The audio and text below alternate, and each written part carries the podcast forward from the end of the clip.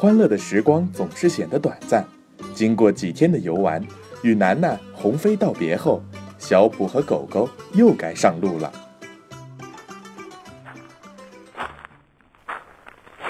这临近中午的太阳可真像个大火球啊！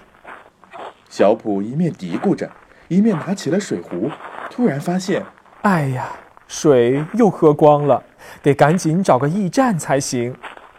身旁的狗狗也热得直吐舌头。哎，前边有个凉棚。说着，小普抱起狗狗向前奔去。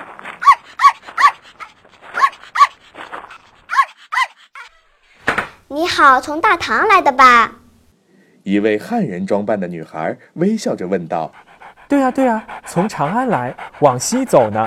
这大中午实在是太热了，想来讨点水喝。快请坐吧。”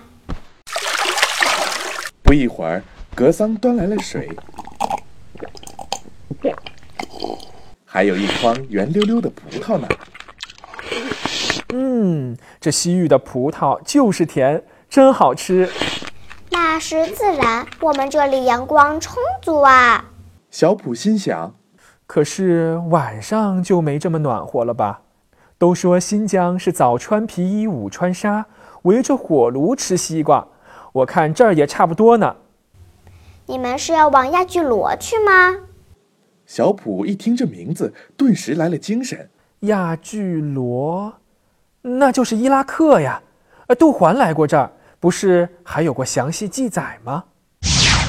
唐代长安人杜环在其所著《经行记》一书中，记述了他的经历与见闻，其中极为珍贵的是，他记述了流落在亚巨罗的中国临筹工匠，他们传授着来自中国的织造技术，此外，还有来自中国的金银业工匠、画匠等。丝绸之路已不仅是贸易通商，更传输着技术与文化。趁着天色还早，我得抓紧赶路了。这里离亚巨罗还有一段路呢，我看你人生地不熟的，要不明天同你一道去吧？正好我们要去集市上采买呢。小普想，嗯，也对。要是天黑前我赶不到城里，可就麻烦了。那。那就给你添麻烦了，别客气。吃过晚饭，小普抱着狗狗坐在石阶上，望着天空发呆。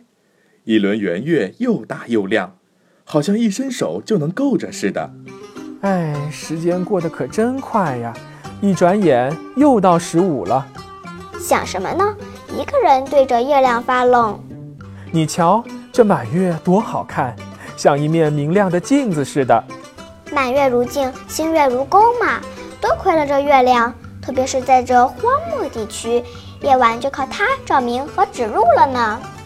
听到这儿，小普想起了地理课上学的月相变化歌：初一新月不可见，只缘深陷日地中。初七初八上弦月，半轮圆月面朝西。满月出在十五六。地球一间挑日月，二十二三下弦月，月面朝东下半夜。你说什么呢？念念有词的。这呀是月相变化歌，把它记住了，你就更了解这月亮了。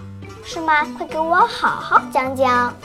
就这样，两个小伙伴开心地聊着，月光洒落在石阶上，照亮了眼前安静的村落。也点亮了小普对丝路的无限期待。小朋友们，今天的故事讲完了，又到动动脑时间了。想一想，月亮的模样是怎么变化的呢？答案就在今天的故事里哦。